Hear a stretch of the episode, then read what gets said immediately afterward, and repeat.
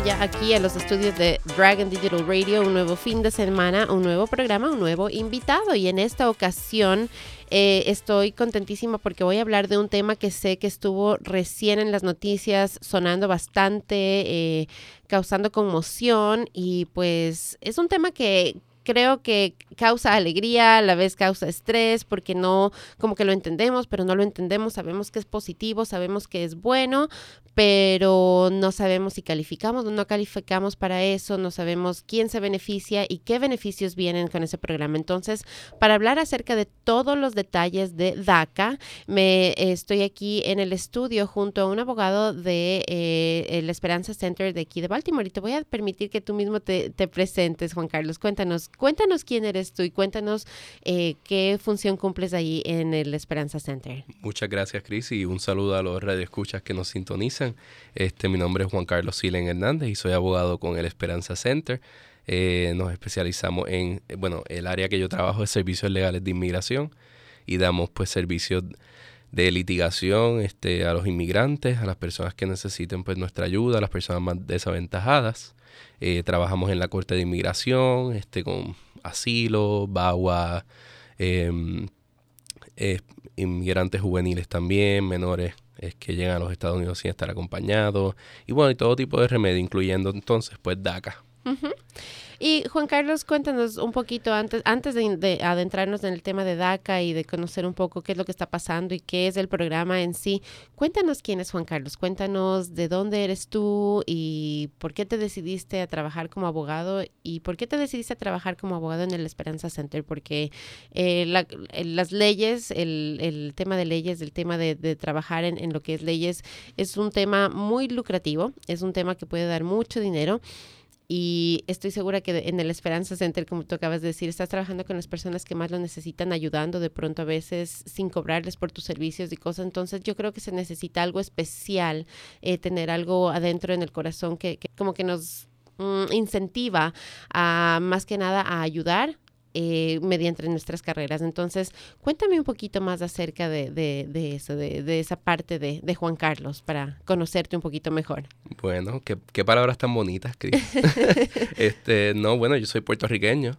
He nacido y criado en Puerto Rico. Me mudé a Baltimore apenas en mayo. Mm, y precisamente por este trabajo eh, me gradué de la Escuela de Derecho de la Universidad de Puerto Rico en el 2017. Este, hice una maestría en Derechos Humanos en España y pues me di cuenta que mi intención siempre ha sido ser un servidor público, mm. eh, ayudar a las personas a través de pues, las herramientas que yo pueda poseer y de las cosas que yo pueda hacer. Eh, desde que entré a la escuela de Derecho me di cuenta que el campo de inmigración necesita gente. Este, hay muchas personas que necesitan de, de abogados, de representación buena, justa y, a un precio razonable o a, ningún costo, como a veces en Esperanza lo, incluso la, la, damos. Este, y pues me, siempre estuve interesado en la inmigración y en lo que son los derechos humanos. Em, y pues en el proceso de buscar trabajo y eso, eh, un, el que era supervisor de nosotros, Kelvin Rosado, este, con Mike, ¿verdad? Me imagino que dialogaron para reclutar abogados de Puerto Rico, porque necesitan personas que sean bilingües, que hablen español e inglés, y pues muchos de nosotros pues somos bilingües. Y bueno, nada, llegó la convocatoria y me interesó mucho. No sabía lo que era esperanza, claramente, porque soy de Puerto Rico. Claro. Eh, pero al ver lo que era esperanza, al ver lo que era caridades católicas aquí en el estado de Maryland, en Baltimore, pues me gustó la idea de trabajar para una organización como esta y poder ayudar a, nuestros, ¿verdad? nuestros queridos inmigrantes. Eh, soy nieto de inmigrantes cubanos mm. también, o sea que siempre ha habido esa, esa vena de, que a través de mi, mi familia sé lo que es la inmigración y la estoy viviendo, porque mucha gente no, no lo sabe, pero para nosotros los puertorriqueños venir a Estados Unidos es inmigrar, eh, porque nosotros, pues nuestro país es Puerto Rico, aunque seamos ciudadanos estadounidenses y pues la estoy viviendo también, diferente a la que nuestros clientes viven, sobre todo. Eh, pero sí, eso es más o menos un trasfondo. Sabes que es súper interesante para mí mediante Caliente. He, conocido bastantes personas que trabajan así igual que tú y que son de Puerto Rico y todas coinciden. Todas coinciden en que se consideran inmigrantes, que sí es verdad. Eh, eh, Puerto Rico es parte de Estados Unidos, pero es parte, pero no es parte realmente. Sí, es un cambio, es una cultura totalmente distinta. Eh, la comida, la música, el idioma, incluso, a pesar de que muchos de ustedes son bilingües, no todos son bilingües. Y eso para mí fue, eso para mí ha sido súper, eh, como que me ha abierto los ojos en realidad a la realidad que, se vive en Puerto Rico y cómo se siente, ¿no? Entonces, eh, pero me parece lindísimo porque justamente esa, esa misma le permite a ustedes conectar, como tú acabas de decir, con las personas que inmigramos de otros países. Yo, por ejemplo, soy del Ecuador, entonces la realidad es distinta, ¿no? Los diferentes, justamente las, las barreras migratorias, creo que son las más variadas ahí tal vez entre la diferencia de cuando ustedes inmigran de Puerto Rico para acá que cuando inmigramos de otros países para acá. Nosotros nos montamos en un avión y ya está. Correcto. No, y bueno, estamos, somos privilegiados en ese sentido. Y reconociendo ese privilegio que tenemos, pues, qué mejor que ayudar a las personas que no lo tienen. Mm. Qué bonito, qué bonito ese, ese sentimiento y que eso sea lo que te impulsa y lo que te inspira a ayudar a los inmigrantes. Ahora sí, Juan Carlos, entonces adentrémonos un poco en lo que el tema de hoy, en el tema del programa de hoy, que dijimos que es DACA.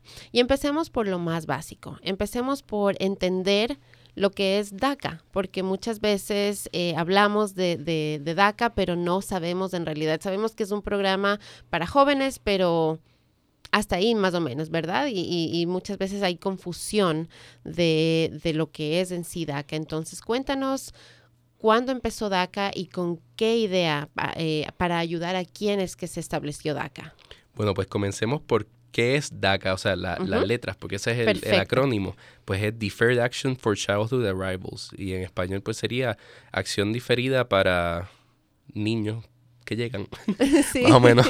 este, eh, la acción diferida eh, es un instrumento que tiene la rama ejecutiva o el presidente que tienen potestad, tienen la, ¿verdad? La, discreción para decidir a qué personas procesan y a cuáles no. Eh, la acción diferida se, utiliza, se ha utilizado mucho en la, ley de, en la de inmigración, ha sido un instrumento que se ha utilizado históricamente y en el caso de los Childhood Arrivals, pues surge como una política del presidente Obama este, para subsanar esa falta de legislación que hay o, y que ha habido del, del famoso, famoso ¿cómo se le llama? Bueno, el famoso proyecto de ley conocido como los Dreamers, que comenzó ya para, si no me equivoco, para cuando estaba Bush en el 2000 y pico, a los inicios, eh, y esa legislación pues quedó en nada. Y bueno, casi 10 años después aún no pasaba nada y el presidente decidió, Obama en aquella época, bueno, pues vamos a hacer algo. Y se les ocurrió DACA. Eh, al inicio era DAPA, era, y era un DACA más que abarcaba mucho más. Ya. DAPA era para los padres de residentes legales permanentes y de ciudadanos estadounidenses, pero hubo un caso en Texas, este, un caso federal que le hizo un injunction, eh, un injunction, digamos que es un cesi desista, eh, pues detiene, detiene las, ¿verdad? Este tipo de acciones, porque decía que el presidente se sobrepasaba de su poder. Eh, DACA eh, ¿verdad? Volviendo a DACA, el, lo que tiene curioso es que no provee ningún tipo de, en inglés, lo que sería el path to citizenship. O sea, no provee realmente eh, una posibilidad de tener una green card o una residencia. DACA simplemente es que el gobierno o, o, la rama ejecutiva decide, bueno, no vamos a procesar a estas personas que cumplan con estos requisitos y les vamos a dar permiso de trabajo para que puedan insertarse al, al, ambiente laboral. Cuando decimos procesar, ¿qué estamos diciendo? ¿A qué nos referimos? Mm, bueno, nos referimos a que esté en la Corte de Inmigración, que esté en procesos de deportación, que esté en procesos en inglés de removal.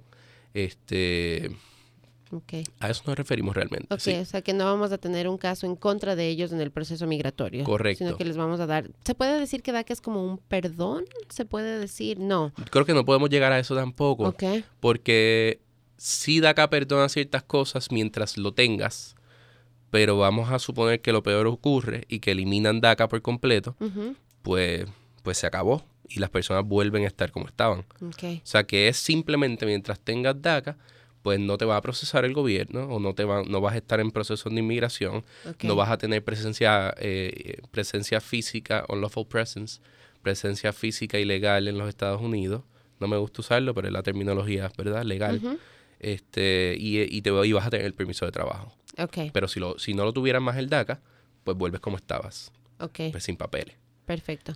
Hablaste de DAPA. ¿DAPA ya no existe? ¿DAPA fue terminado? Sí, DAPA realmente, si mal no recuerdo, nunca pudo entrar en vigor. Mm, o sea, DAPA, a la que lo quería comenzar el presidente, rápido, obviamente, ¿verdad? Ciertas personas se opusieron y hicieron el injunction. El estado de Texas es el pues el que prioritariamente ha estado a la cabeza junto con otros estados, ¿verdad? En, en ese caso de DAPA creo que fueron treinta y tantos estados que acudieron a las cortes federales a, a detenerlo. Y hubiera sido un buen, un muy buen, un muy buen programa, en mi opinión, por supuesto, que somos proinmigrantes. Claro, sí. Este, pero para las personas que pues no lo ven así, pues lo veían de otra manera. Claro, claro.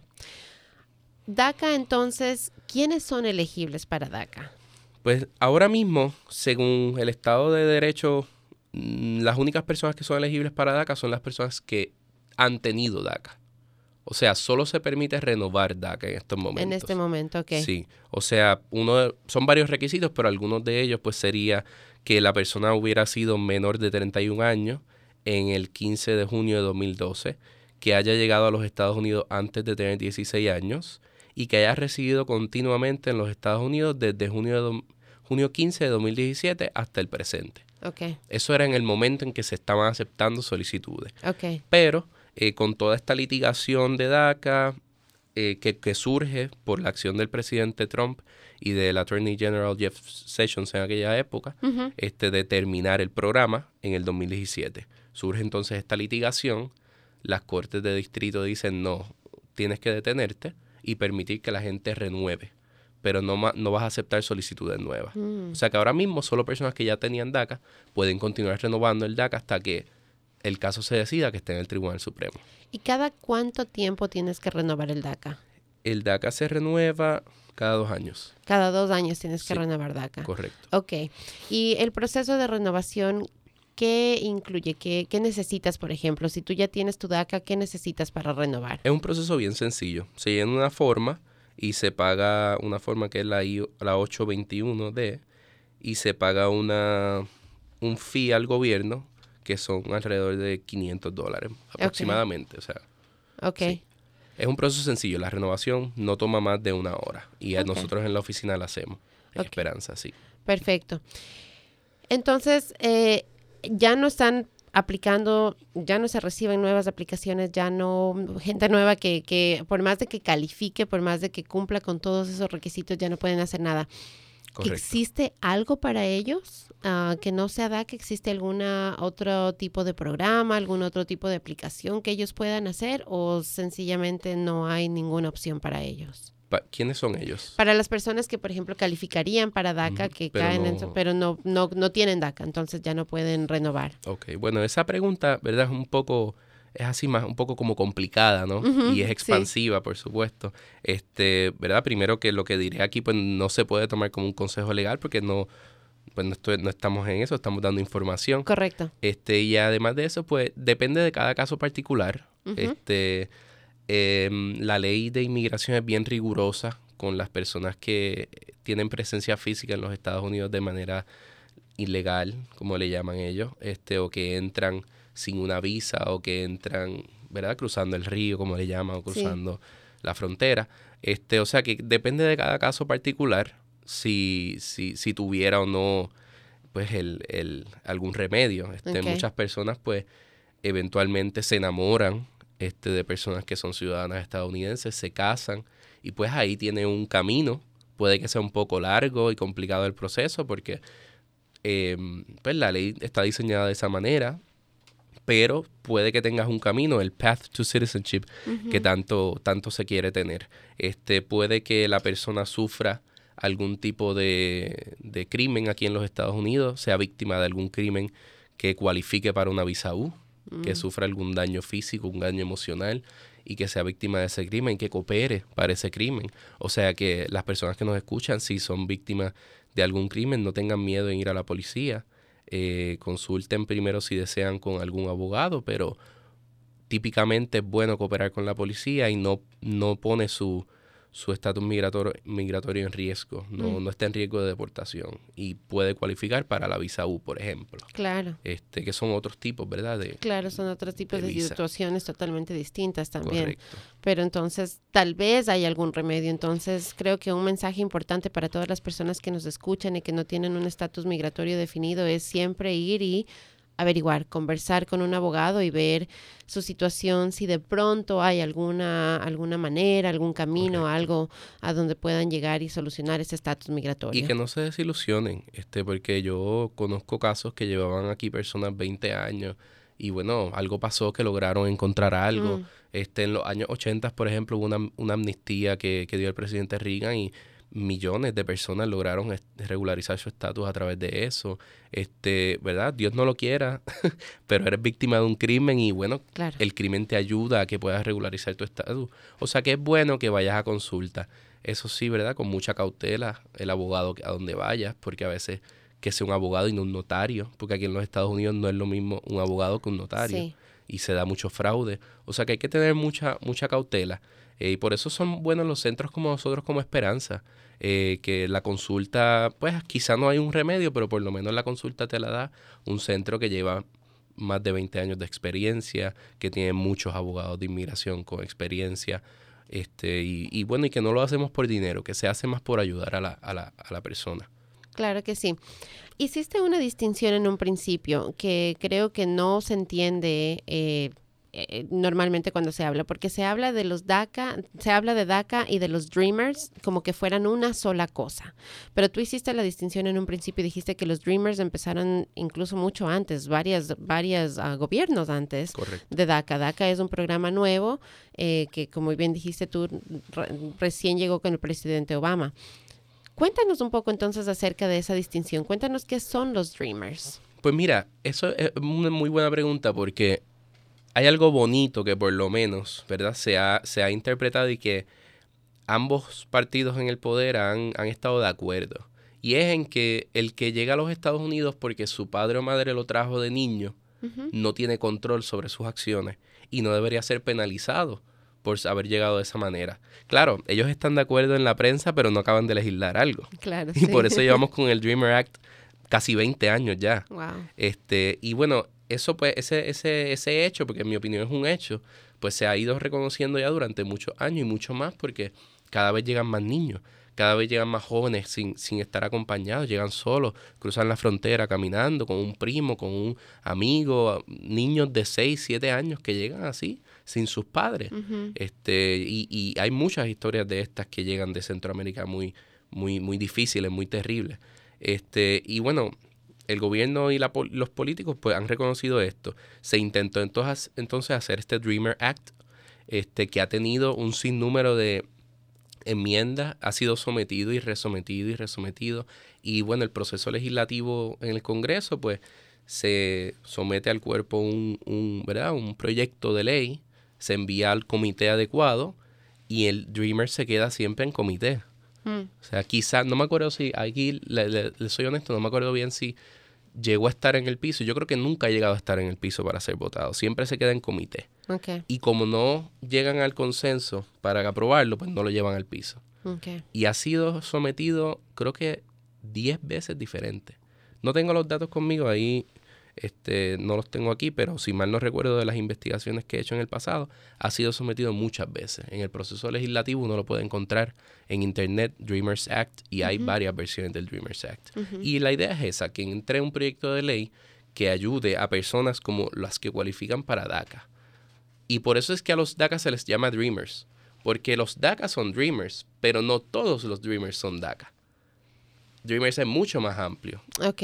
Depende, por supuesto, de la ley que se aprueba al final, pero Dreamers sería un, proyecto de ley mucho más amplio que DACA. DACA es bien limitado y bien específico. Ok. Entonces, eh, ¿las especificaciones y las diferencias entre DACA y Dreamers son por las fechas o cuáles son esas diferencias entre los dos? Muy buena pregunta. Dreamers, hay dos cosas bien importantes que darnos cuenta de la diferencia entre Dreamers y DACA. Y Dreamers, cuando digo Dreamers, me refiero a la ley, al Act. Este, si es una ley del Congreso, ningún presidente la podría quitar así porque sí. Ahora DACA, lo que es Deferred Action, como es una acción, acción diferida es acción del, de la rama ejecutiva del presidente, pues cuando se hizo, cuando Obama lo hizo en el 2009, 10, no, 11, por ahí 12, este, se sabía que si viniera un presidente distinto, podía tomar acciones para pues limitarlo o para eliminarlo y pues esas eran las intenciones del, presidente Trump. Este, pero si es una ley del Congreso, pues no se puede eliminar. O sea que el, Dreamer Act garantizaría ciertas protecciones a los, este, ¿verdad? A los inmigrantes que, que, cualifican típicamente para DACA, porque sería para personas que llegaron de niños, que no tenían control sobre sus acciones.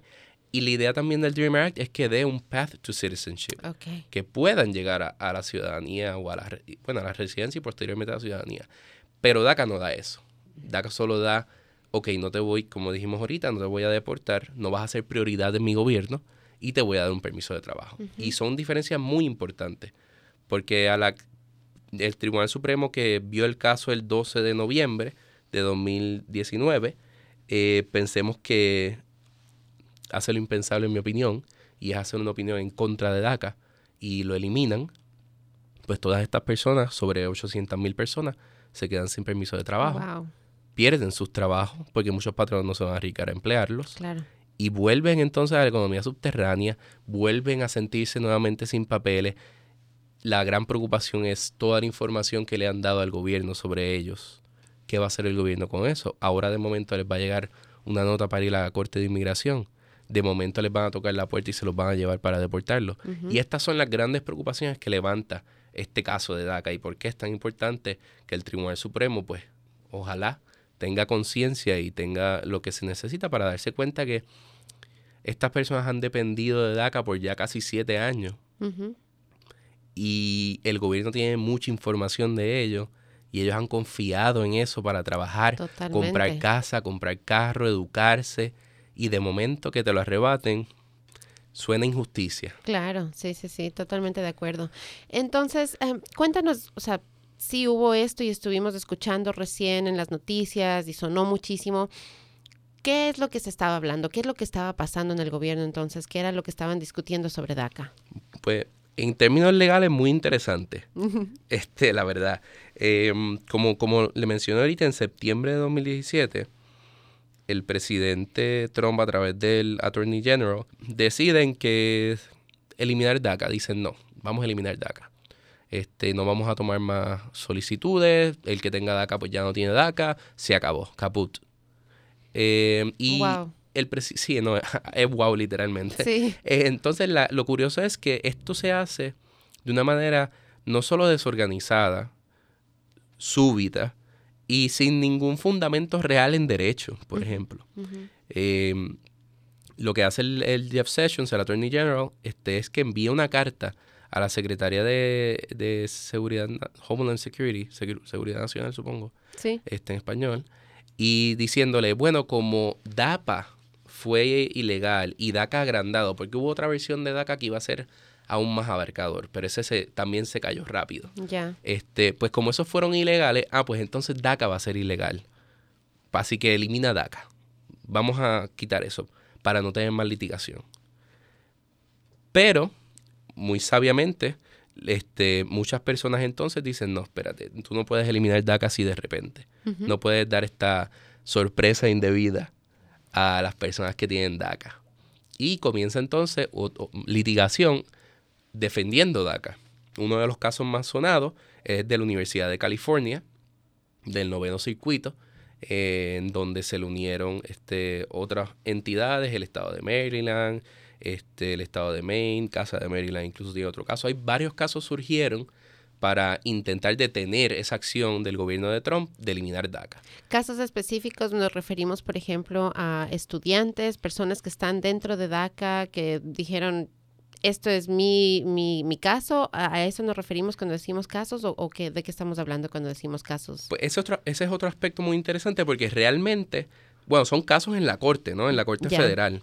Este, pero los demandantes en esos casos, hay, hay individuos, pero son muy pocos. Obviamente no son los 800 mil individuos que hay o 700 mil que habrá al momento de DACA, son como 5 o 6, creo.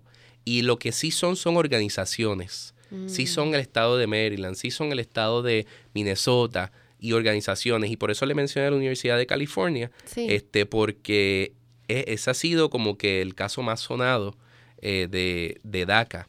Y bueno, comienza en la Corte Federal, él le da, la Corte Federal resuelve un injunction, o sea, y le dice, alto, rama ejecutiva, no puedes eliminar DACA así de golpe, no tienes ninguna base legal para hacerlo.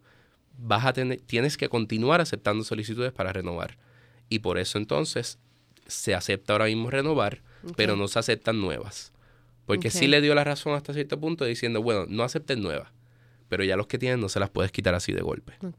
Y entonces, pues ese caso, pues, por supuesto, el gobierno pues apeló, llegó al Tribunal de Apelaciones y ha llegado al Tribunal Supremo. Estamos hablando de varios casos. Es una litigación bien compleja.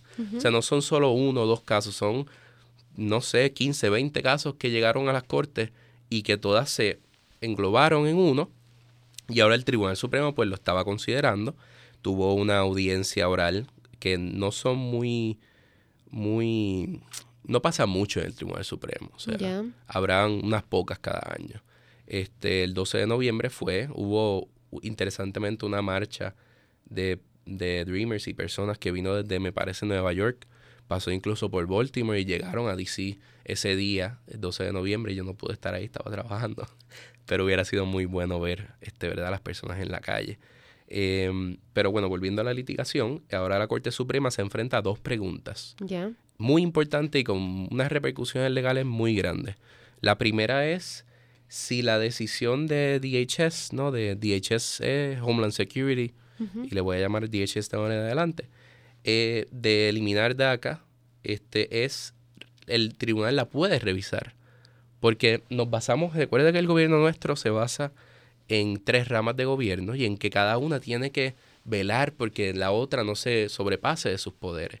Pues en el caso de acciones del Ejecutivo, pues muchas veces es la rama judicial la que revisa esa acción y dice, no, te estás excediendo.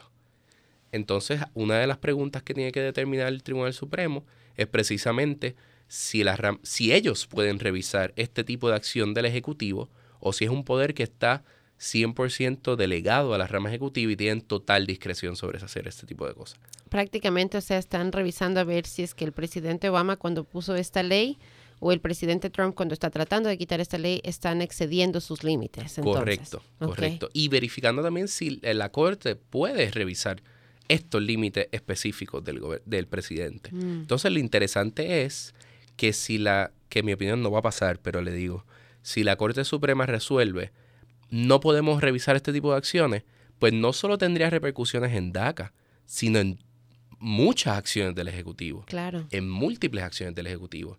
Y en mi opinión, esto iría incluso eh, en contra de la idea de los founding fathers estos que se habla y de la constitución de los Estados Unidos porque se permitiría que el presidente se convierta en una figura tiránica, que es lo que los founding fathers querían evitar, que el rey Jorge en aquella época era un tirano y que ninguna sola persona pudiera tener tanto poder. Tanto poder, sí. Y que estamos viendo que el presidente Trump está rebasando todo eso, que muchas cosas se ha convertido en una especie de tirano. Para unos no, pero para otros sí. En mi opinión, pues sí. Este, y la otra pregunta entonces que ve el Tribunal Supremo en DACA es si la decisión de terminar DACA pues es legal. O sea que lo que podría pasar en el Supremo, en mi opinión, en mi humilde opinión, es que ellos decidan que sí pueden revisar este tipo de acción y entonces, una vez se brinque ese escalón, pues ver si se puede o no terminar DACA. Esa pregunta pues no la tengo muy clara y no quisiera especular. Em, creo que hay muy buenos argumentos a favor de que se quede DACA. Em, ¿Nos puedes contar acerca de esos argumentos? ¿Cuáles son los argumentos a favor de DACA? Algunos de los argumentos que están incluso en la demanda que se alegan es que, por ejemplo, que la, la manera en que se eliminó DACA pues fue una decisión arbitraria, caprichosa y un abuso de discreción. Esos son unos términos legales a la final y están en, en, en violación, o sea, se alega que fueron en violación de la ley de procedimiento administrativo. Esta ley es la que gobierna todos los procedimientos administrativos que son los de la rama ejecutiva.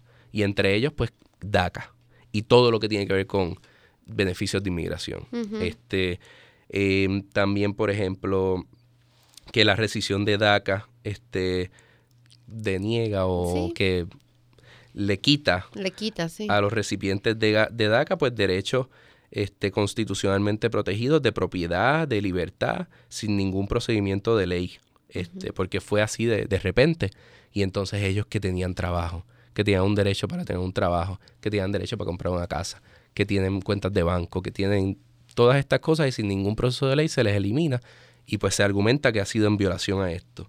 Este, otro argumento que a mí me interesa mucho es que esa rescisión viola este, una doctrina que se llama Stoppel, este, que es que los recipientes de DACA proveyeron información detallada personal al gobierno y acomodaron sus vidas basados en esa información y en esa confianza que el gobierno les dio a los, a los recipientes de DACA y ahora se, se enfrentan a la posibilidad de ser removidos del país o deportados. Y ese es el miedo más grande, creo yo, que siente nuestra comunidad, porque justamente, y por esa misma razón mucha gente dijo, no, yo no quiero aplicar porque Correcto qué va a pasar si después cambian de actitud, porque se sabía desde un principio, algo que sí quedó claro desde un principio es que esto no era definitivo. Claro. Desde un principio el gobierno, eh, cuando pusieron el programa en, vigencia, eh, dejaron muy claro que esto no era algo definitivo, que esto no era ciudadanía, que esto no era residencia, que no era, no, no, no representaba nada de eso, sino que sencillamente era como que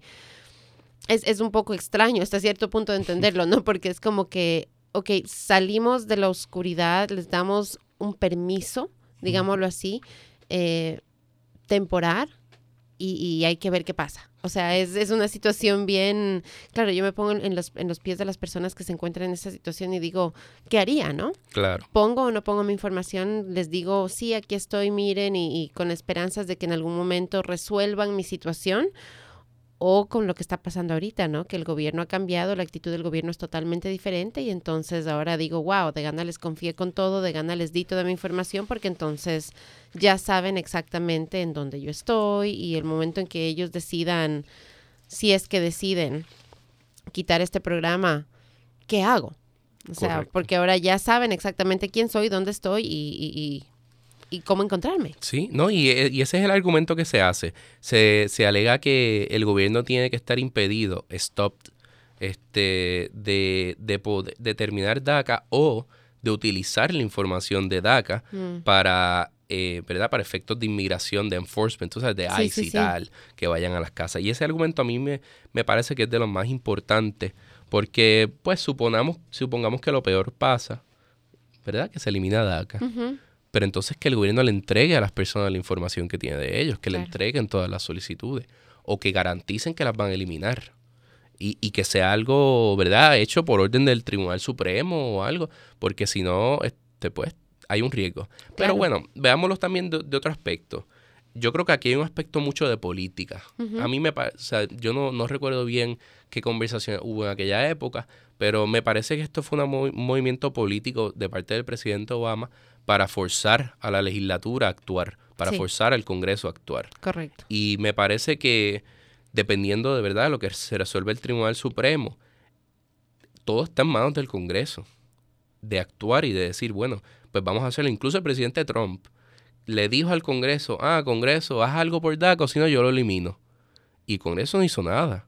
O sea que siempre le echamos la culpa a Trump, que yo no estoy diciendo que es bueno, pero también tenemos que recordar que donde se hacen las leyes es en el Congreso, a quien hay que exigirle que miles de personas, cientos de miles de personas tienen que tener algún, alguna manera de regularizar su estatus, es al Congreso.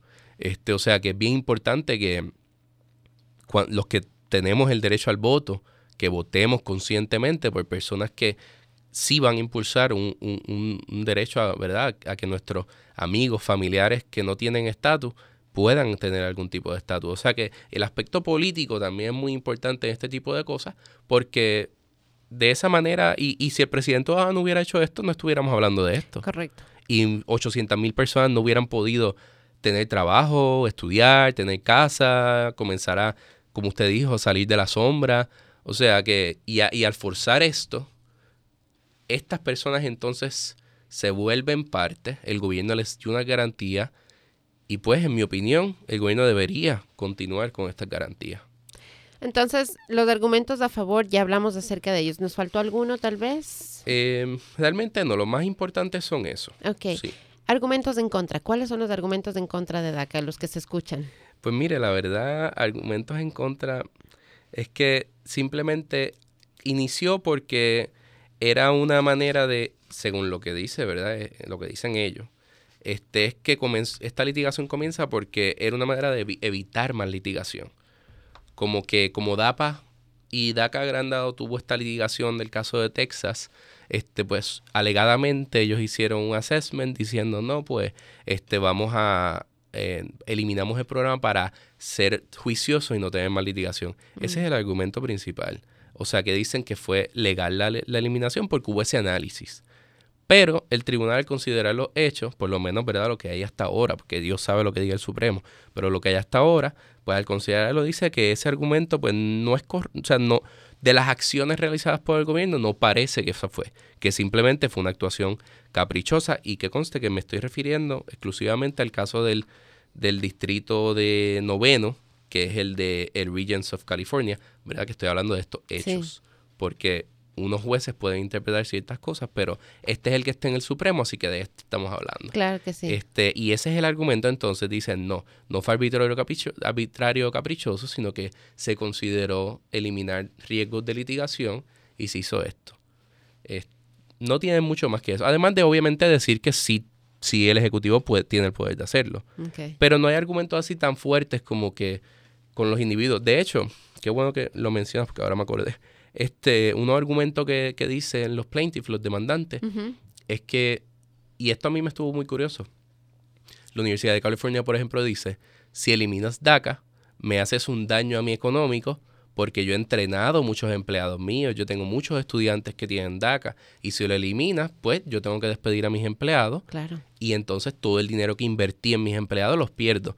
Otros estados están alegando también que van a perder tax revenue, que van a perder, perdón, que esos ingresos de, de taxes que están teniendo, porque muchos inmigrantes están ahora legalizados, pues los van a perder también. Esos son otros argumentos que, que tienen mucho peso. Y es curioso porque los argumentos de instituciones, de organizaciones y del gobierno, de los estados, puede que sean los argumentos que ganen este caso. Más allá del aspecto humanitario que nosotros entendemos que estoy seguro que usted también está de acuerdo con eso. Seguro. Este, yo creo que esos argumentos van a ser hasta más fuertes para convencer al Tribunal Supremo. Bueno, tenemos que dejar por lo menos a estas personas que tienen DACA con DACA. Mm. Por lo menos. Este, probablemente no hayan un nuevo programa como este. Probablemente no digan tiene que volver el programa. Porque yo estoy, eso sí estoy seguro que podrían decidir no, no va a venir el programa. Pero con estos argumentos de que van a perder ingresos. Usted sabe que aquí el dinero es lo que mueve todo. Así es. Van a perder ingresos, van a perder empleados, van a perder taxes, todo este tipo de cosas. Probablemente mueve la corte a decir, bueno, pues hay que dejar a esta gente con DACA. Ok. ¿Cuáles son los beneficios que obtienen las personas que, se, que, que están dentro de DACA? Porque, por ejemplo, en, en usualmente dentro del, del de los argumentos de migración siempre es, no, es que la gente se está beneficiando de los, de los seguros del gobierno, se está beneficiando de las estampillas de comida y entonces son, son, son argumentos que dicen en contra, ¿no? Que, que al contrario son como que son como que una carga para el gobierno, ¿verdad? Eh, ahora hay que darle seguro médico, todas estas cosas. Siempre usualmente hacemos pensar eh, los argumentos en contra de, de cualquier eh, petición migratoria usualmente recaen en eso.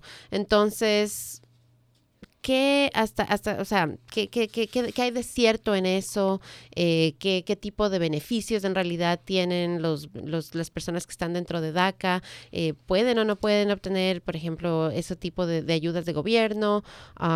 ¿Cómo funciona todo eso? Pues mire, lo primero que voy a decir es que eso es demagogia. Mm. Eh, y eso es lo, lo, lo, a mí eso es lo más que me, me hierve la sangre, este, porque ¿qué inmigrante usted conoce que depende del Estado?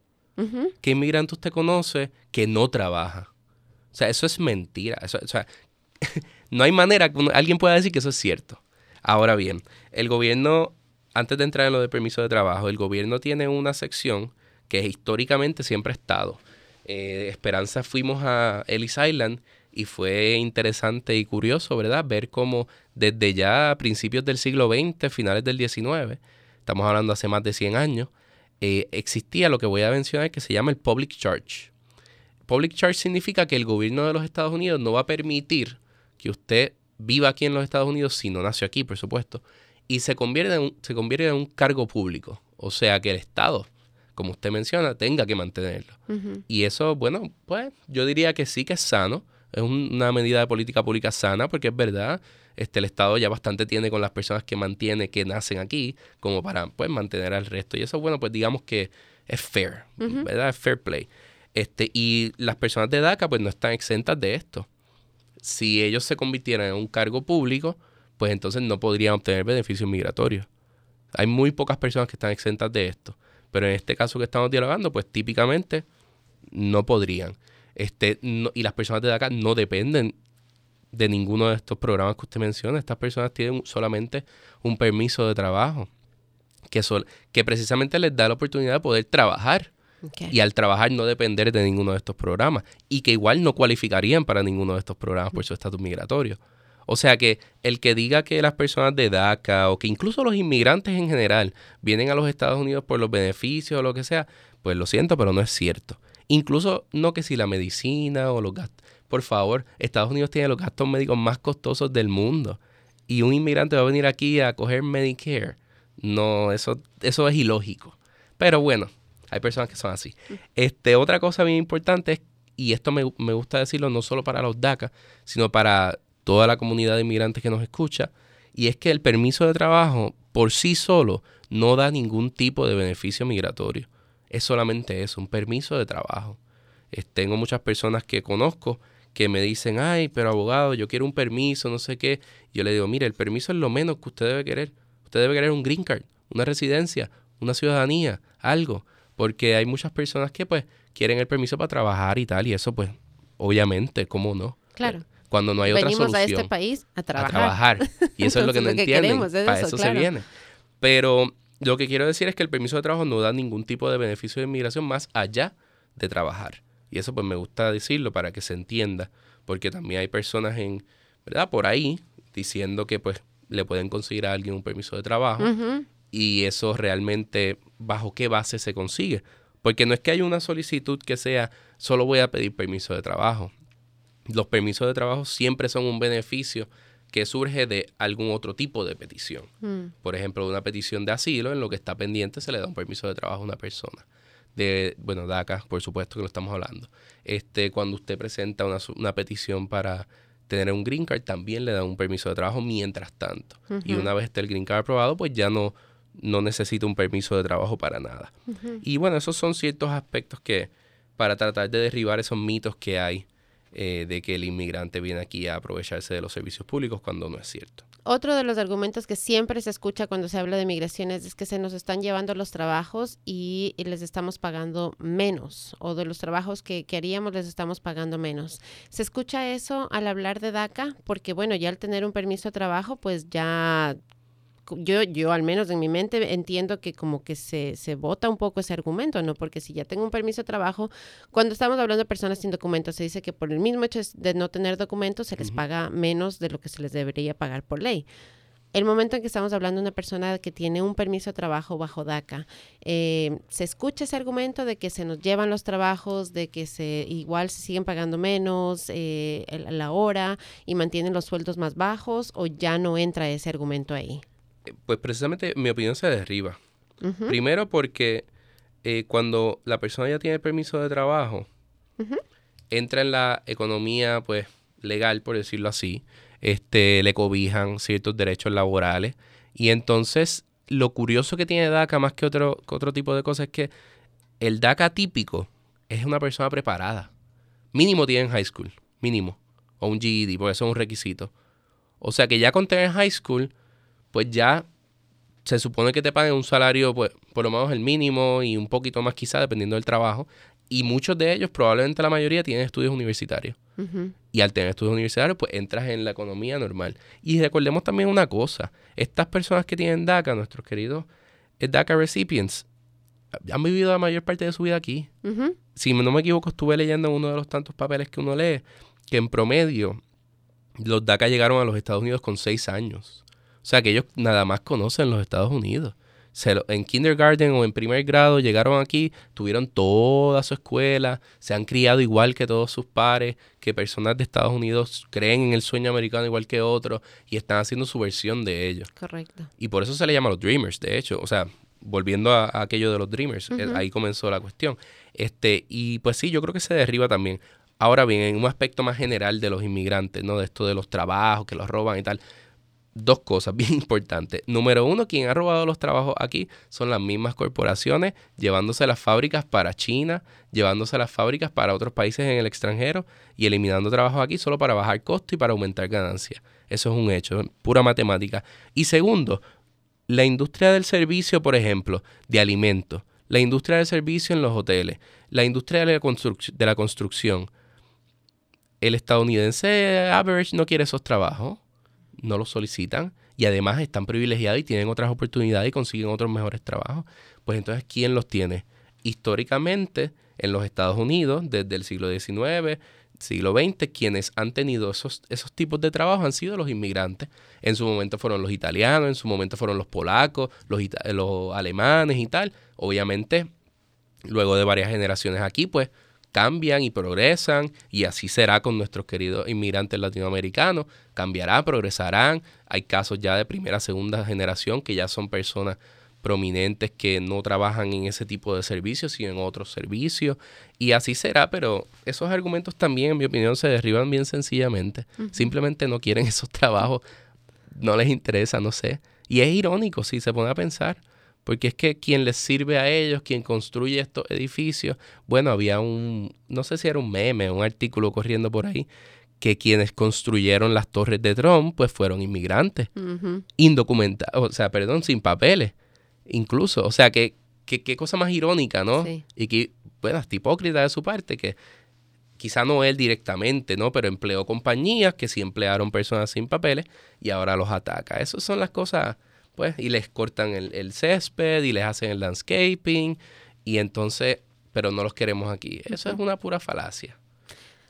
Es, es, bien complicado, es bien complejo el, el, el, tema de migración, porque una de las cosas que se escucha bastante y que suena es que no, pero es que los, las personas que entran son de malas intenciones, son eh, solamente eh, bandidos de sus países que están viniendo para acá, y cuando hablamos de DACA, estamos hablando, como bien decías, de niños, de niños que vinieron acá, que no sabían, no sabían, muchas veces ellos ni siquiera se enteraban que su estatus migratorio no estaba. Eso es lo más en regla. para muchos de ellos, sí. Hasta que se toparon con que tenían que aplicar para DACA, que les tocaba ya ir a la universidad y de pronto... No cualifican para el, el, Federal Student Aid, no cualifican para el préstamo, para la beca y todo por no tener la ciudadanía que ni sabían, como usted dice. Correcto. Y DACA no es que les da esos beneficios, ¿correcto? correcto. DACA lo único que les da es ese permiso de trabajo.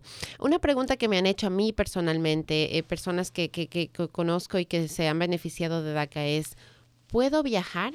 Puedo salir del país es recomendable porque muchas, muchas de estas personas, como bien decíamos, han vivido aquí toda su vida, no conocen a sus abuelos, no conocen a sus familiares y tienen esa ilusión de ir y, conocer a sus familias en los países de los papás. Em, ¿Pueden?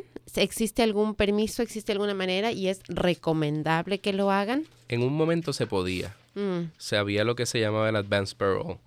Este, pero una de las cosas que se eliminan con esta litigación este, es que no pueden viajar fuera de los Estados Unidos. Ya. O sea, no les dan el advance parole aquel. Ya. Y no les recomiendo a nadie que tenga DACA en estos momentos que salga de los Estados Unidos. Ese sería probablemente el peor error que pudiera ocurrir, o que pudiera cometer. Porque al salir, nada le garantiza que vuelva a entrar. Eh, quien único tiene garantizada la entrada es el ciudadano. Mm. Pues ni siquiera el green card ni siquiera es residente. O sea, con esto que, quiero aclarar, con esto no, estamos diciendo que el residente no puede viajar, no es eso.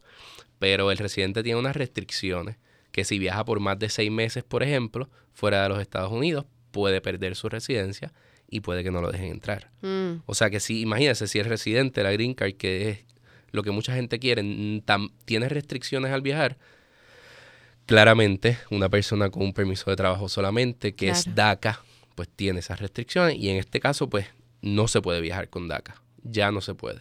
En un momento sí, pero ya no se puede. Y no se recomienda. ¿Algún otro tipo de recomendaciones para las personas que tienen DACA? Eh, porque se vive en, miedo, creo yo, ahorita, ¿no? En, en, zozobra, sabiendo que están activamente litigando el caso, activamente hablando sobre si lo van a mantener o no lo van a mantener. Entonces, recomendaciones que se les puede hacer a las personas, eh, no sé de qué, tal vez, qué hacer y qué no hacer, de qué mantenerse fuera, eh, no sé, ciertas cosas que para, para, no sé, para vivir más tranquilos tal vez, o para ayudar su situación. Bueno, estamos en una, pues, como le digo, es un momento complicado, la verdad. Em, las personas con DACA ahora mismo están sujetos a que en junio del año que viene, en algún momento, bueno, quizá antes, quizá, se supone que sean los primeros seis meses, el Tribunal Supremo diga algo. O sea, que tenemos seis meses ahí de incertidumbre. Mm. Pero, eh, pero seguro, o será que se puede extender de alguna manera esa fecha o realmente no, no, no creo que se extienda. Porque el Tribunal Supremo lo que hace es que ve, si ya el caso se, se, tuvo una audiencia, o sea, ellos lo vieron, argumentos orales, pues ya está para decidir. Okay. O sea, que ya lo que queda son que en el primer semestre del 2020, pues se decida. Okay. Esto es el modus operandi de la Corte, así es como ellos operan. O sea, que dentro de los seis meses sabemos si queda o no queda DACA. Es correcto, es correcto. La, la gran espera se acaba este, que ya llevamos dos años en esta, desde que lo eliminaron en septiembre de 2017, o sea que pues llevamos tiempo. ¿Qué le aconsejo? Pues por el momento, renuévenlo. Mm. ¿Por qué no? A menos que usted, usted crea que no debe hacerlo, pues respetable, adelante. Pero yo creo que es mejor renovarlo porque pensemos que el Tribunal Supremo dice, está bien, los que tienen DACA se pueden quedar con DACA, pues mejor usted renuévelo para que no, lo, no lo pierda. Este, y por lo pronto, pues lo que le aconsejamos a todos nuestros clientes, no se meten problemas con la ley, pague sus taxes, viva su vida tranquilo, trabaje duro y pues por el momento no nos queda mucho más que eso. Sí, sí, sí, yo estoy de acuerdo en realidad en, en mantener la vida, mantener el ritmo de vida, seguir y permitir que pase lo que vaya a pasar, ¿cierto? O sea, no, no estar eh, desde ya con miedo de que ni, ni, ni, ni, poniéndonos en la cabeza ideas, ni nada por el estilo. Me parecería importante de pronto, tal vez, como habíamos dicho en un principio, ir y conversar con un abogado eh, para saber de pronto que si es que se da eh, y se mantiene DACA, entonces todo se mantiene regular, pero si no se da de pronto, tal vez se pueda tener un plan B en mente desde ya o empezar tal vez a a, pensar en esas opciones o es muy temprano para eso? Bueno, como le digo, depende de cada persona. vamos, a, vamos a poner un ejemplo hipotético por aquello de dar, ¿verdad? este, un poco de luz. Si usted tiene DACA ahora mismo y usted tiene un novio o una novia que usted ama con todo su corazón y que le aman igual, y usted está pensando en casarse y se siente listo y dice, ah, pues me quiero casar, bueno, pues cásese y haga los papeles rápido antes de que venga el Supreme Court y decida sobre DACA. Ese tipo de acciones, por ejemplo. O sea, no le estoy diciendo ahora que se vaya todo el mundo y cásese fraudulentamente, por favor, no.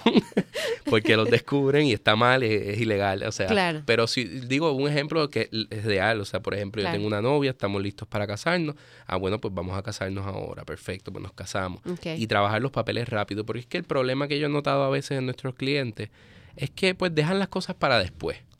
Y es como este dicho que dice, no dejes para mañana lo que puedes hacer hoy pues en el caso de las personas con DACA, si hay algo que usted pueda hacer, pues hágalo. Si no, pues con paciencia, que es muy difícil pedir paciencia. Eso lo sabemos y, yo por lo menos empatizo con ese sentimiento. yo soy una persona bien impaciente.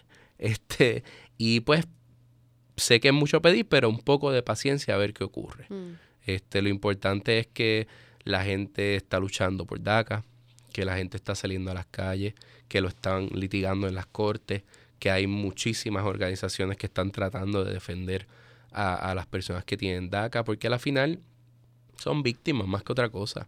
Son pues víctimas del sistema, son víctimas de unas leyes de inmigración injusta. Este, y bueno, pues es importante. Otra acción que, y esto ya es un poco más general, que puede tomar toda la comunidad de inmigrantes, llenen el censo Porque mucha gente tiene el miedo de no llenar el censo. Pero si se llena el censo, se deja saber cuánta gente vive aquí en Baltimore, en Howard County, en Maryland, en lo que sea, pues entonces el Congreso puede enviar más dinero a estos estados. La, la comunidad hispana entonces coge más reconocimiento y el gobierno dice, los políticos dicen, ay, espérate, si tenemos tantos millones de, hispanos aquí, se pueden hacer las proyecciones que ya dicen que vamos a hacer la mayoría pronto, en, en, en 30 o 40 años. Yo digo que aquí se va a hablar más español que inglés. No, no, no digo eso, que se asusta mucha gente. No, es broma, es broma. Pero digo, o sea, la comunidad de inmigrantes latinos, sobre todo, claramente va en ascenso. Y con razón y con justicia, porque los Estados Unidos pues ha hecho muchas cosas en Latinoamérica que, ahora está, se está viendo los efectos de eso. Y pues nada, todo mucha paciencia, busque abogado, eh, cuidado con los notarios, el notario solo certifica que usted firma un papel, no, no, no está autorizado para dar consejo legal, asegúrese que el abogado que usted va no le cobra demasiado dinero, o sea, el abogado pues cuesta dinero, pero tampoco es para que cobren 20 mil dólares por un caso, eso es demasiado dinero, este, y vaya con nosotros a Esperanza Center eh, a intentar por lo menos hacer una consulta. Quizá no le, quizá en la consulta le decimos, bueno, este no tienes remedio, o bueno, quizá no podemos tomar el caso, pero por lo menos usted sabe dónde está parado. Y nosotros no somos el único sin fines de lucros que trabaja en inmigración. Hay muchas otras organizaciones aquí en Maryland que también lo hacen. Este, aunque yo pues soy de esperanza. Este, pero, pero por el momento eso paciencia y a intentar buscar información.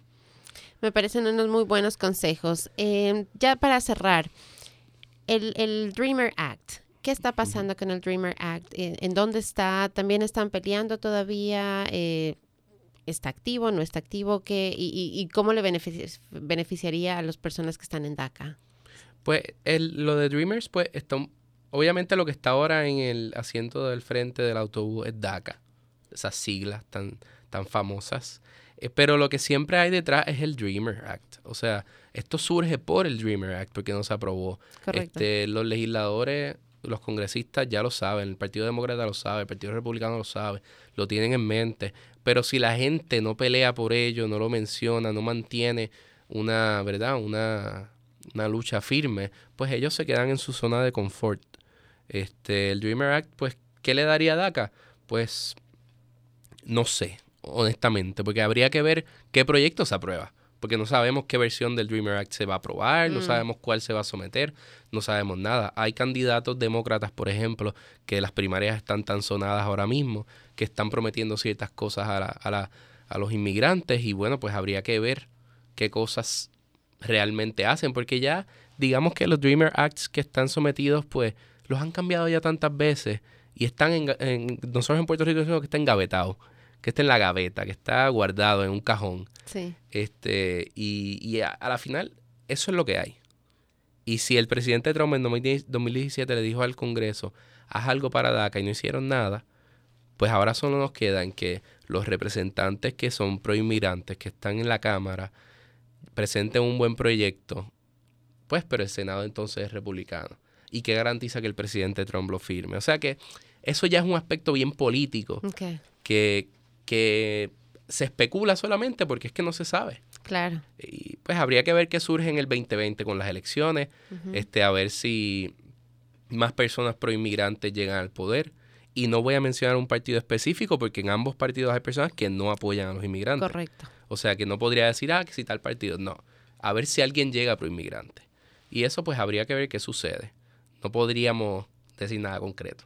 Y esa es la importancia, ¿no? Volvemos a, a educarnos al poner atención por quién estamos votando, quién está ahí, eh, qué, qué, tipo de, visión tienen de lo que es inmigración y de las diferentes, de los diferentes temas en realidad políticos, ¿no? Que se tratan.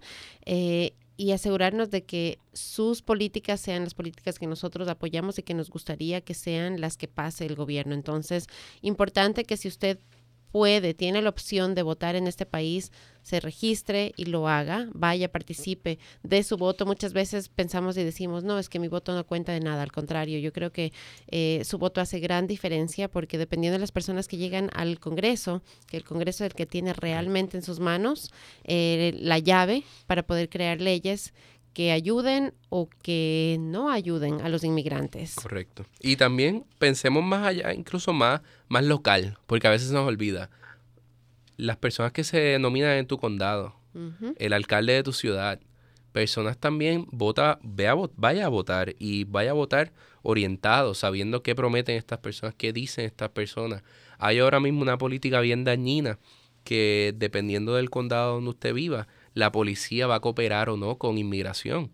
O sea que entonces hay que tener conciencia de que por quien usted vaya a votar, si tiene derecho al voto, pues no esté apoyando este tipo de políticas. Claro. Porque, y en mi opinión está muy bien, porque no tiene por qué el Estado darle información migratoria. El Estado, digo, Maryland, por ejemplo, al gobierno federal. No, eso es un asunto federal que lo, que lo han hecho, que se enteren ellos por sus medios. Y pues, las elecciones locales también pues tienen, tienen su peso y a veces se nos olvida eso. Así es. Y después llega un alcalde que, que va en contra de la de los inmigrantes y usted fue y usted es latino y es ciudadano y puede votar y no fue a votar y ahora su, su familiar se ve afectado por ello. Así que detallitos que a veces se nos pasan y a la final yo creo que el arma más importante, el arma más poderosa que uno tiene es primero informarse y luego votar informado. Pues si no vota informado, uno puede ejercer un buen voto. Totalmente de acuerdo. Se nos acabó el tiempo ya, Juan Carlos. Gracias por venir y, gracias por darnos, yo creo que dentro de todo, esperanza y hacer conciencia, sin nada más hacer conciencia de que realmente podemos hacer una diferencia, pero necesitamos educarnos, necesitamos saber, necesitamos hablar con personas, por ejemplo, si necesitamos ayuda migratoria con un abogado que nos pueda guiar y nos pueda decir, mire, usted tiene tal vez estas opciones o como tú decías, no tiene ninguna opción, pero eh, tiene, tiene que tener un plan, o sea, sencillamente guiarnos, ¿no?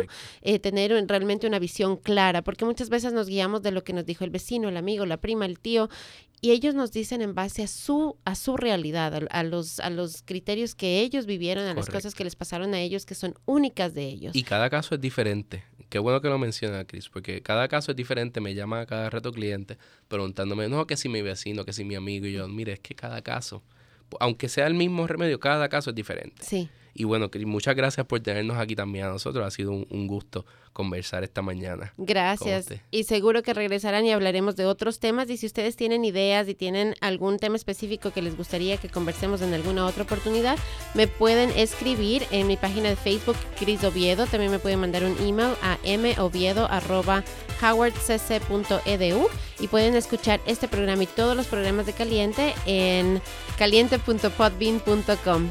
Que tengan un fabuloso fin de semana y regresamos la próxima semana con otro invitado. Connect with us. We are Dragon Digital Radio.